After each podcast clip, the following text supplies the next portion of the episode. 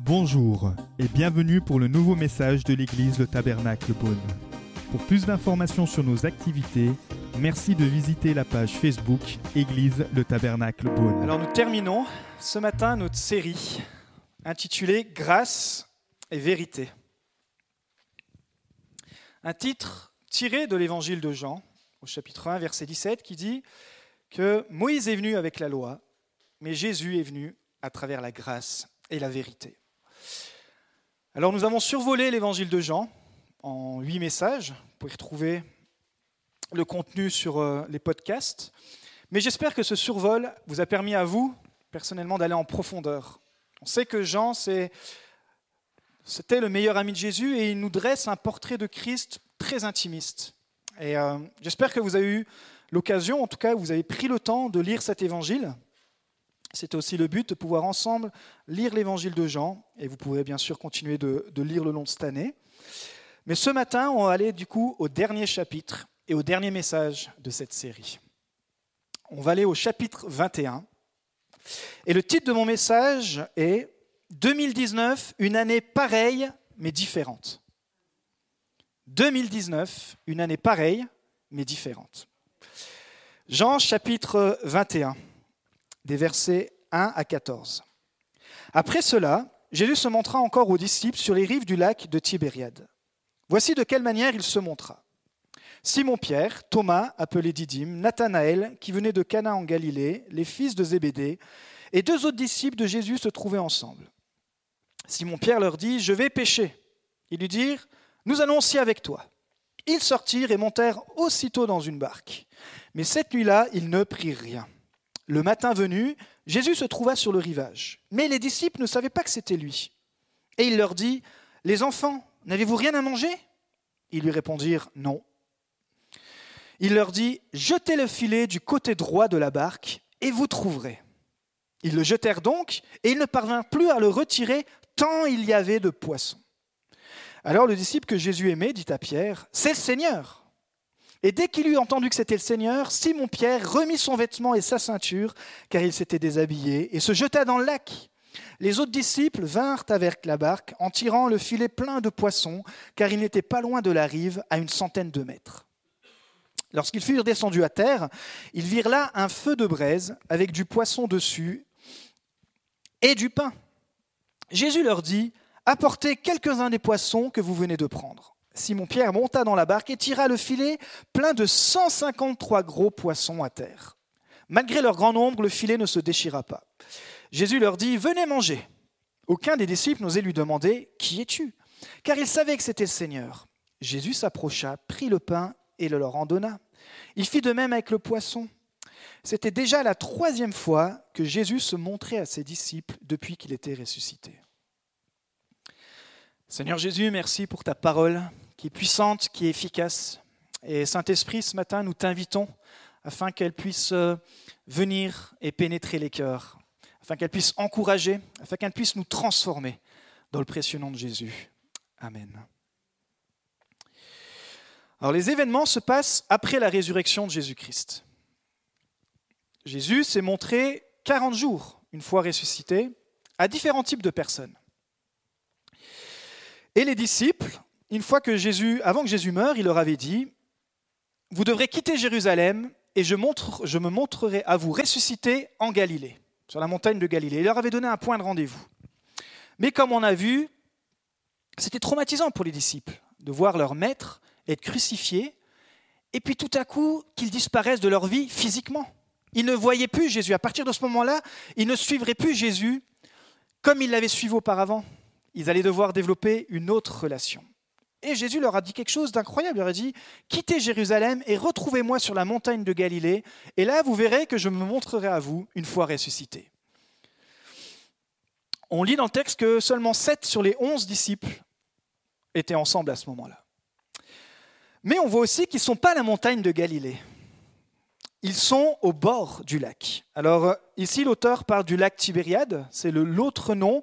Matthieu appelle bien sûr la mer de Galilée, ou Luc appelle ce même endroit le lac de Génézareth. Tibériade, pourquoi? Parce que ça vient du nom de la ville que Hérode Antipas avait donné pour honorer l'empereur Tibère. Donc les sept apôtres, les sept disciples sont là, mais Pierre, comme d'habitude, ce leader impulsif, prend la parole et dit, je vais aller pêcher. Pierre a vraiment envie d'aller pêcher. Pourquoi? Il prend l'initiative d'aller au lac et de reprendre en fait son ancien travail de pêcheur. Jésus est mort. Ils n'ont plus de ministère. Avant, leur, substance, leur moyen de revenu, j'ai envie de dire, c'était le ministère qu'ils avaient avec Jésus. Jésus et puis tous ceux qui étaient autour pourvoyaient leurs besoins. Mais là, ça fait quelques, quelques jours que Jésus est mort.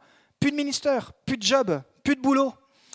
Alors, Pierre, il faut absolument qu'on trouve une solution.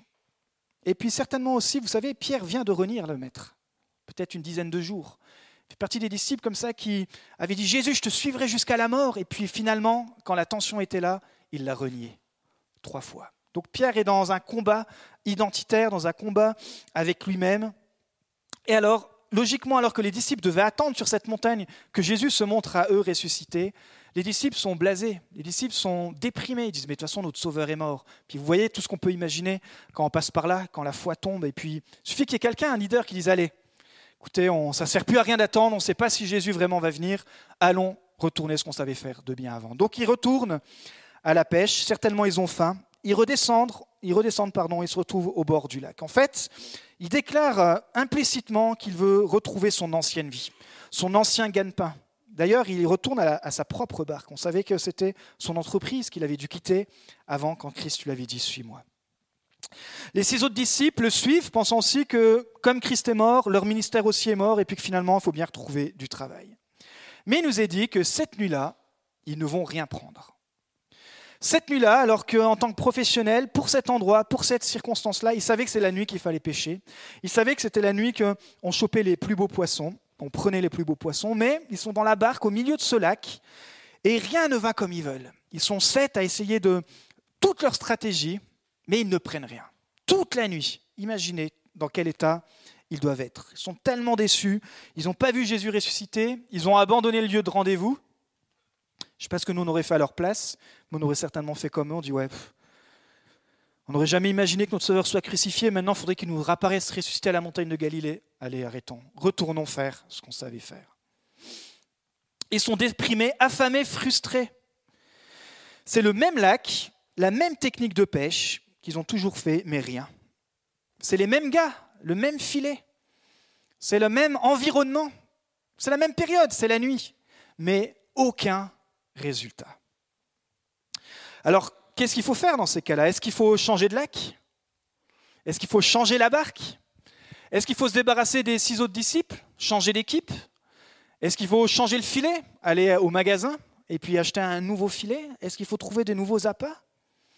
Je ne sais pas si ça vous arrive parfois d'être lassé de faire toujours les mêmes choses. Lassé toujours d'avoir le même travail, Lassé peut-être d'aller toujours chez le même coiffeur. Vous savez, on a nos habitudes, on a des bonnes habitudes. Lassé peut-être, lassé, pardon, d'avoir le même rythme de vie. Lassé de prendre vos vacances au même endroit. Lassé de peut-être d'avoir les mêmes amis, de faire les courses aux mêmes endroits. Est-ce que ça vous arrive parfois d'être lassé comme ça des habitudes? Parfois, on est lassé dans notre vie spirituelle et on ne voit pas de fruits. Alors on se dit, bah, la solution, c'est de tout changer je porte plus de fruits, alors la solution c'est de tout changer, de faire quelque chose de nouveau. Cette année, il faut que je change absolument tout. On croit que c'est ça parfois la solution. Vous savez, je connais un mouvement à Beaune, je disais ça l'autre coup dans, dans l'article du bien public, une église où elle en est à son 23e pasteur. Parfois on croit qu'on change le pasteur et on va changer la communauté, on va changer le terrain à Beaune. Moi, depuis que je suis là, j'en ai vu trois dans cette communauté passer, dans cette église que je parlais. Je ne porte pas un jugement, hein, c'est leur fonctionnement, il n'y a pas de problème. Mais parfois, on cherche le nouveau et on croit qu'il va y avoir du fruit. Parfois, on essaye de changer l'équipe et on croit qu'il va y avoir du fruit. Ici, la solution, c'est de faire la même chose, mais différemment. Cet homme va leur dire, on sait que c'est Jésus, mais là, à ce moment-là, ils ne le savent pas quand il leur dit, jetez le filet du côté droit de la barque et vous, trouverez. Jetez le filet du côté droit de la barque et vous trouverez. Un homme leur conseille de continuer à faire ce qu'ils ont l'habitude de faire, mais de le faire d'une autre manière. Il leur dit de changer en fait la position du filet, de passer de la gauche à la droite. Alors je ne pense pas que Jésus était euh, plutôt de la droite que de la gauche. Mais on peut se poser la question à la place des disciples, mais est-ce que ça va marcher? Est-ce que les poissons, ils font la différence entre la droite, franchement, et la gauche Imaginez-vous, c'est la barque, vous êtes là toute la nuit, vous n'avez aucun résultat. Un homme, pour l'instant, ils ne le reconnaissent pas. Il leur dit, mais changez juste le filet, vous le changez juste de côté. Continuez de faire ce que vous savez faire, le même filet, la même équipe, la même énergie, mais juste vous changez le filet d'endroit. Qui est cet homme pour nous dire à nous, les professionnels, comment prendre les poissons? Finalement, après j'imagine un petit peu de, tension, ils s'exécutent. Ils sont sur le même lac, la même barque, les mêmes filets, la même équipe, la même énergie, la même disposition, mais juste le filet de l'autre côté. Et qu'est-ce qui se passe? Le miracle a lieu. 153 grands poissons, comment la Bible est précise. 153 grands poissons, le filet est plein. Alors il y a eu beaucoup de choses qui ont été dites sur le nombre 153. D'anciens interprètes, ils pensent que 100, ça représentait les non-chrétiens, 50 les juifs et 3 la Trinité. Là, ils vont loin. Hein. les pères de la foi, ils pensent que 153, c'est un nombre qui veut simplement dire que les disciples ramèneront euh, tous les peuples de toutes les nations à Christ. Je crois que parfois la Bible, elle parle d'elle-même. 153, ça veut juste dire que c'est un miracle et que c'est beaucoup, beaucoup, beaucoup. Jean reconnaît que c'est Jésus qui est là avec eux il le dit aux, autres disciples. Il le reconnaît pourquoi? Parce qu'ils avaient déjà vécu ça.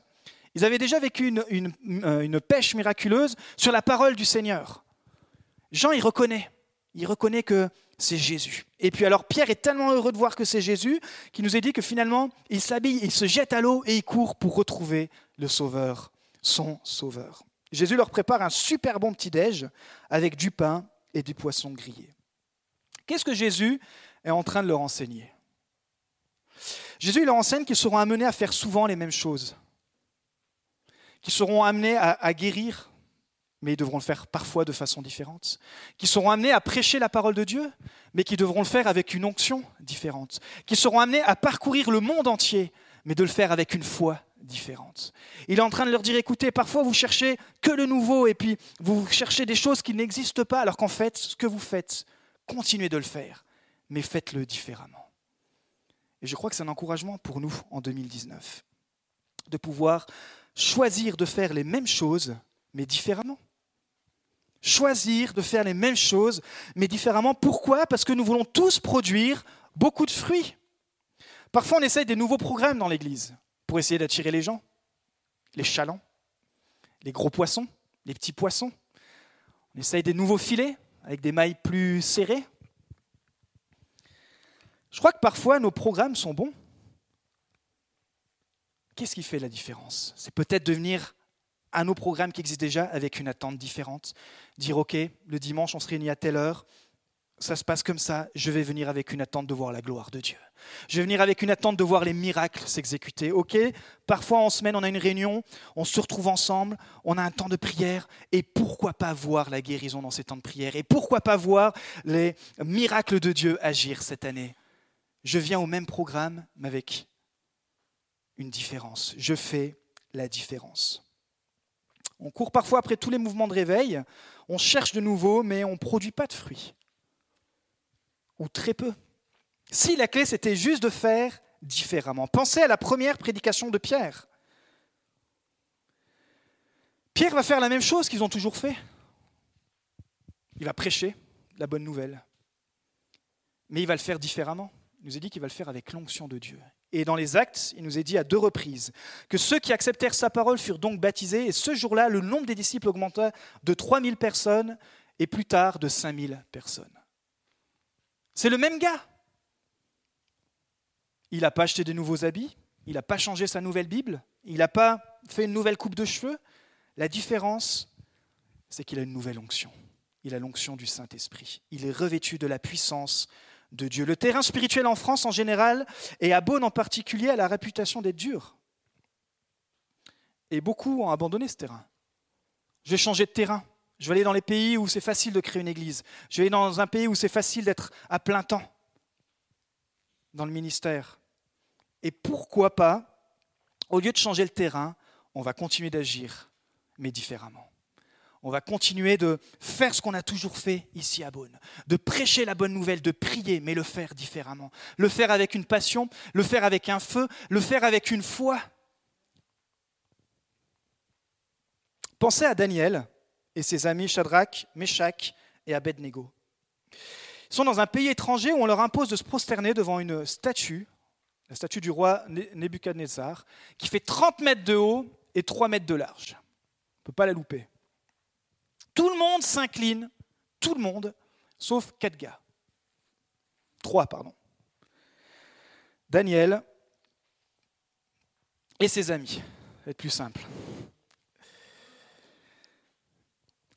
Tout le monde s'incline sauf eux. Ils refusent et du coup sont jetés dans la fournaise ardente. C'était le châtiment pour tous ceux qui ne voulaient pas s'incliner devant la statue. Ils sont jetés en fait dans un dans un puits de feu. Mais le miracle va se produire. Pourquoi? Parce que le feu ne va pas les consumer. Et le roi va tellement être étonné qu'il va dire, mais c'est bizarre. D'habitude, on sent la peau grillée, on sent. Mais plus il s'approche, et il sent rien du tout. Et d'ailleurs, chose particulière, il regarde dans la fournaise et il voit qu'il y a quelqu'un. Il dit, mais lui, il faisait pas partie de l'équipe. C'est Jésus. Jésus est là dans la fournaise, Jésus est là avec eux et ils ne vont pas être touchés. À tel point le roi va être étonné et choqué qu'il va leur donner une promotion. C'est pas fou ça? Il va leur donner une promotion et il va interdire à tous ceux qui voudraient se moquer de leur Dieu de leur faire. Il va dire maintenant votre Dieu va être respecté dans ce pays. C'est la même contrainte qu'ils ont eue que tous les gens dans ce pays, mais ils ont une intégrité différente. Tous les autres se sont prosternés devant la statue, mais Daniel et ses amis sont restés intègres et Dieu les a bénis. La même contrainte, mais une intégrité différente. Et si cette année tu voyais tes épreuves comme un moyen d'affermir ton intégrité? Ça peut être sur ton lieu de travail. Tu vas subir peut-être la même pression, mais ton honnêteté va faire la différence. Ça peut être peut-être avec tes amis non chrétiens. Tu vas vivre les mêmes tentations, mais ils vont voir en toi une résilience différente. Cette année, en 2019, on peut faire les choses, mais on va les faire différemment pour que ça porte du fruit. Alors, sur le quart d'heure qui me reste, j'aimerais qu'on puisse voir quatre choses pareilles, mais différentes pour 2019. Quatre choses pareilles, mais différentes pour 2019. Ça va? Première chose, même vision, mais une perspective différente. C'est l'exemple d'Abraham. Genèse 15, 5 à 6. Regarde vers le ciel et compte les étoiles si tu peux les compter. Il affirma, telle sera ta descendance. Abraham eut confiance en l'Éternel.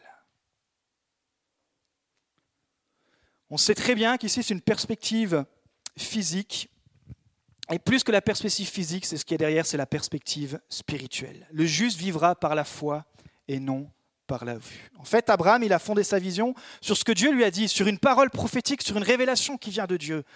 Et alors que c'était le même ciel qu'il avait vu depuis des années, alors que c'était les mêmes étoiles, alors que c'était le même endroit, mais quand Dieu va lui parler, il va lui dire, tu vois ces étoiles, c'est ça la vision que j'ai pour ta vie, ça va être ta descendance. La même vision, mais une perspective différente. Le même endroit, mais un angle de vue différent. Et alors Abraham va s'attacher à cette promesse. Et dans les moments difficiles, il va toujours se rappeler ce que Dieu lui a dit, cette parole prophétique. Tu auras une descendance. Cette parole prophétique où il est dit, tu ne peux pas les compter, les étoiles. Vous avez déjà essayé de compter les étoiles en ce moment? Parfois le ciel est clair. Et l'autre soir, j'étais dans ma cuisine, réveillé par le chant mélodieux et euh, doux de ma fille à 2 heures du matin, et je regardais la cuisine, et je voyais ce beau ciel. Et c'est là que j'ai pensé à Abraham. J'ai dit, waouh, mais lui, à chaque fois qu'il regardait le ciel, il se rappelait de la promesse dans les moments difficiles, j'ai la même vision, mais j'ai une perspective différente. Dieu va réaliser ce qu'il a promis. Pensez à Ézéchiel. Dieu lui montre une vallée remplie d'ossements desséchés. Un peu comme ces films euh, de science-fiction. On pourrait dire qu'il fait un cauchemar en fait. Moi, si je rêve d'ossements desséchés, je me lève le matin, je dis j'ai fait un cauchemar. Lui, il rêve, il voit une vision, il voit des ossements desséchés. Et alors il y a un dialogue avec Dieu qui va s'établir dans cette vision. Et Dieu va lui dire, dans Ézéchiel 37, je vais vous le lire, il va lui poser une question en fait. Il va dire, hey, Ézéchiel, est-ce que ces ossements, ces os pourront-ils revivre? Dieu lui demande ensuite de prophétiser. Dit, dit Esprit, viens des quatre vents, souffle sur ces morts et qu'ils revivent. Waouh Je ne sais pas ce qu'il avait bu avant de se coucher, mais il a une vision incroyable, Ézéchiel. Et alors il va s'exécuter dans cette vision et il va dire à ses ossements Je vais appeler la vie. Pas par mes propres forces, pas comme j'ai peut-être toujours fait, pas par la contrainte, pas par la condamnation, pas par le jugement, mais par l'Esprit de Dieu. C'est les mêmes os, mais l'Esprit est différent. C'est la même vision peut-être qu'il avait de ce peuple qui était éteint, mais il fait quelque chose de différent. Il appelle l'Esprit des quatre vents. Et alors qu'il appelle l'Esprit, vous voyez ce qu'il voit? C'est que ses os, il commence à avoir des nerfs. Et puis il commence à avoir de la chair. Imaginez le film d'horreur. Et puis il commence à avoir de la peau. Et puis il dit, il est là, il est, au taquet. Et puis le Seigneur dit, mais il manque quelque chose pour qu'il vive. Ah bon, c'est quoi? Mais il leur manque mon esprit. Ok, alors il appelle l'esprit et tout à coup il voit une armée. La même vision, mais une perspective différente. Nous voulons voir avec les yeux de l'esprit. Notre vision pour l'Église n'a pas changé. C'est la même vision. C'est de rencontrer, c'est de voir de plus en plus de gens rencontrer Jésus et être sauvés. C'est la, vision que Christ nous a donnée. Elle n'est pas compliquée. Mais nous voulons le faire avec une perspective différente, avec un angle vue différent, avec une passion différente, avec les yeux de la foi. Dire oui Seigneur, je crois que c'est possible que dans cette ville de Beaune, en Bourgogne, et puis en France en général, je crois que c'est possible qu'une armée se lève. Je crois que c'est possible que ces ossements, je crois que c'est possible que ce qui est mort dans mon entourage, on parle de la mort spirituelle, puisse venir à la vie. Deuxième chose, la même position, mais une attitude différente. La même position, mais une attitude différente. Certains ici, vous êtes papa, d'autres, vous êtes maman, certains, vous êtes patron, d'autres, vous êtes employé. Certains, vous avez une influence que d'autres n'ont pas. Le problème, il ne vient pas de notre titre. Le problème, il vient de notre caractère, de notre attitude. Quand vous êtes la bonne personne, en fait, le titre compte pas vraiment. Et encore plus parfois dans le milieu chrétien où on cherche toutes sortes de titres. Le critère, c'est le témoignage et les fruits qui parlent plus que le titre. Ce qui ouvre les portes dans le ciel pour nous sur la terre, c'est notre attitude. Les gens peuvent vous appeler tout ce que vous voulez. Vous êtes connu parfaitement de Dieu le Père. Avec lui, on ne peut pas prendre un titre qu'on n'a pas.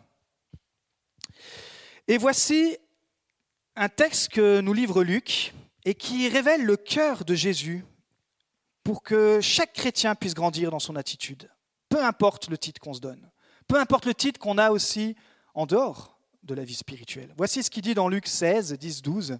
Celui qui est fidèle dans les petites choses l'est aussi dans les grandes.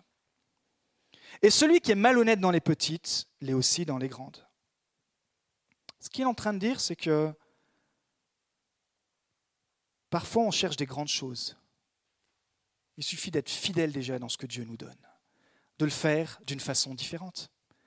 Les mêmes choses, mais d'une façon différente, parce que notre caractère chrétien se transforme et ce n'est pas automatique. Pensez à la reconnaissance. La reconnaissance, c'est vraiment un style de vie et c'est vraiment un choix. Je choisis d'être reconnaissant même dans la tempête. Je choisis d'être reconnaissant même si je vois rien. Je choisis d'être reconnaissant même si autour de moi c'est qu'une vallée d'eau desséchée, d'ossements desséchés. Je choisis la reconnaissance. Vous savez, j'ai vu cette semaine, je suis allé dans, dans un commerce et j'ai quelque chose qui m'a interpellé. J'ai vu une affiche avec une bonne bouille dessus et c'était marqué salarié du mois. Ça m'a donné envie de rencontrer ce salarié. Je dis waouh, c'est contagieux. La bonne attitude, c'est contagieux. Je me dis, si jamais j'ouvre un business, je viens prendre ce salarié, je dis, écoute, est-ce que tu veux pas venir travailler pour moi? Parce que j'ai vu dans ce magasin, tu as été élu le salarié de l'année. C'est contagieux la bonne attitude. C'est pas naturel, mais c'est contagieux.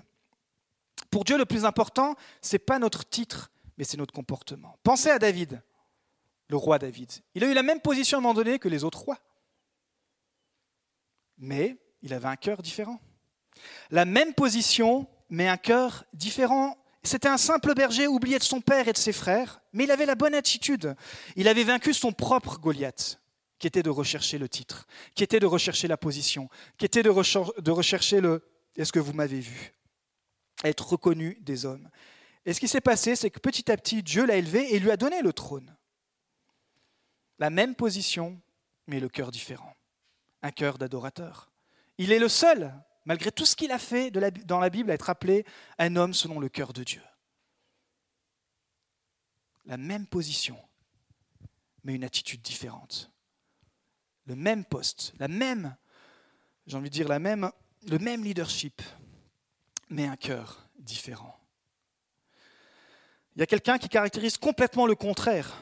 C'est son fils Absalom, qui lui avait une attitude toxique. Il va conspirer contre son père pendant quatre ans, justement parce qu'il voulait son poste, il voulait le titre, il voulait être le pasteur, il voulait être le leader, il voulait être le roi, il voulait cette position. Il voulait le titre, mais il n'avait pas le caractère. Vous savez, sa stratégie, c'est quoi? C'est il va recevoir tous ceux qui étaient déçus du management du roi de l'époque. Et il va se tenir à la sortie de la ville, et puis il va prendre tous les plaignants, et puis il va organiser des réunions chez lui, et puis il va dire Oh, mais regardez ce roi quand même, il fatigue, il n'écoute pas vos plaintes. C'est pire que le syndicalisme, c'est vraiment une stratégie de coup d'État. Parce que lui, il veut le titre, mais il n'a pas le caractère. Alors, au bout de quatre ans, imaginez, au bout de quatre ans, il va littéralement influencer tout le pays. Et ils vont faire un coup d'État. Parce qu'il voulait le titre, mais il n'avait pas le caractère. La conséquence, c'est quoi? C'est qu'il va avoir le titre quelques instants, il va se faire assassiner. Parce que quand on recherche le titre à la place du caractère et que Dieu n'est pas dedans, alors Dieu ne met pas sa main, ne met pas sa protection sur nous et on disparaît. La division est contagieuse dans la famille, dans le travail ou dans l'Église. En fait, ça révèle quoi? Ça révèle l'état du cœur. Ça révèle la rébellion qu'on a dans notre cœur quand on se rebelle contre l'autorité, quand on se rebelle contre le leadership en place. En 2019, nous voulons continuer de travailler notre caractère, et moi inclus, peu importe le titre, peu importe la position que nous avons, parce que ce qui compte, c'est le cœur. Être fidèle dans les petites choses. Être fidèle dans les petites choses. Et ici, il y en a, vous êtes fidèle dans les petites choses. Vous êtes fidèle à sa communauté depuis le début. Alors qu'on a été la risée pour, pendant un certain temps de certains qui disaient à Beaune, de toute façon, euh, qu'est-ce qui va marcher? Puis on nous dépêche un Gugus là-bas qui sait à peine chanter de Dijon.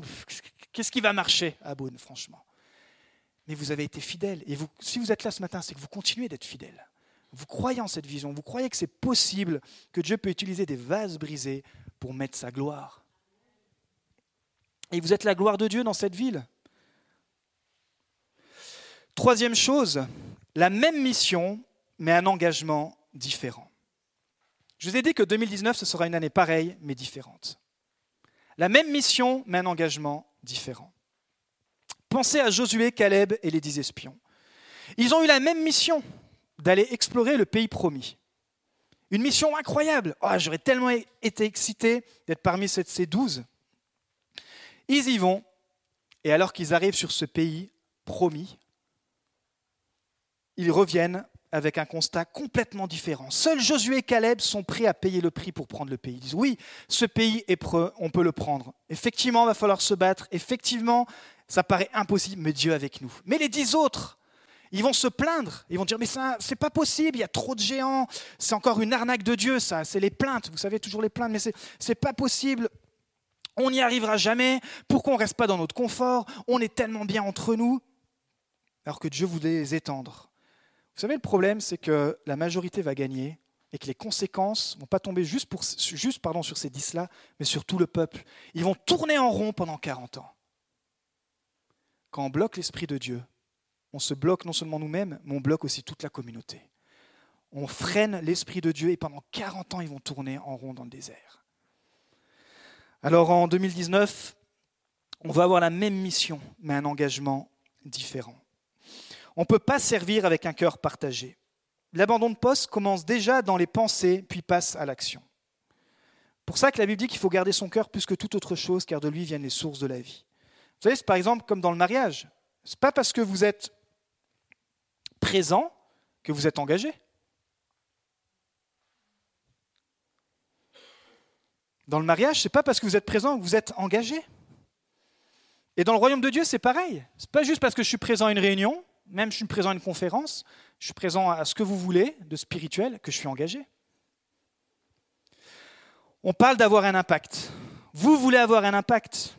nous voulons avoir un impact. Le problème n'est pas que la mission que Jésus nous a donnée est impossible, mais c'est de trouver des gens qui veulent le faire avec une responsabilité, un engagement différent.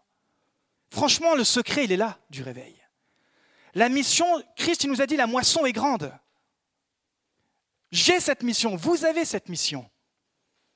C'est quoi la différence alors? C'est la même mission, mais l'engagement est différent. C'est la même mission, mais suivant les uns et les autres, la consécration va être différente. Le prix que les uns et les autres vont vouloir payer va être différent. Parfois, on peut trouver cette excuse, et je l'ai aussi parfois dite, c'est c'est pas intéressant ce que je fais. C'est pas vraiment intéressant. C'est qu'une bricole. Qu'est-ce que ça peut changer au royaume de Dieu? Quand je me rappelle, je faisais partie de l'équipe de ménage, je me dis, mais que ce soit moi ou un autre, ça change rien. Puis petit à petit, il y a la maturité qui a rendu. Et puis, à travers les services que Dieu m'a permis d'intégrer dans, dans, dans l'Église, j'ai compris que ce qui devient intéressant, c'est quand on commence à s'investir dedans. Peu importe le service, quand tu commences à t'investir dedans, ça devient intéressant. C'est comme le mariage. Quand vous commencez à investir dans le mariage, votre mariage devient intéressant. Quand vous commencez à organiser des, dîners surprises, vous les hommes, pour votre femme, waouh, ça devient intéressant pour la femme. Quand la femme, elle commence à organiser euh, des tenues différentes le soir,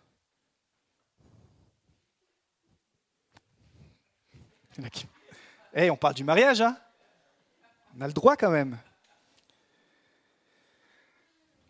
Je me rappelle à l'école biblique, on m'avait donné une tâche pas intéressante, franchement. J'étais responsable de la réparation des gouttières. Waouh J'arrivais là, leader de louange, ouais, ouais, tais-toi, toi. On va déjà travailler ton caractère. Allez, avec des Anglais, hein avec mon anglais bidon. Donc il fallait que je regarde à chaque fois les mots, comme on dit une vis en anglais, gouttière, tout le langage technique. Mais ils m'ont eu.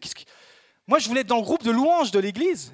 Ils m'ont envoyé pendant un an responsable des gouttières. Mais vous savez quoi?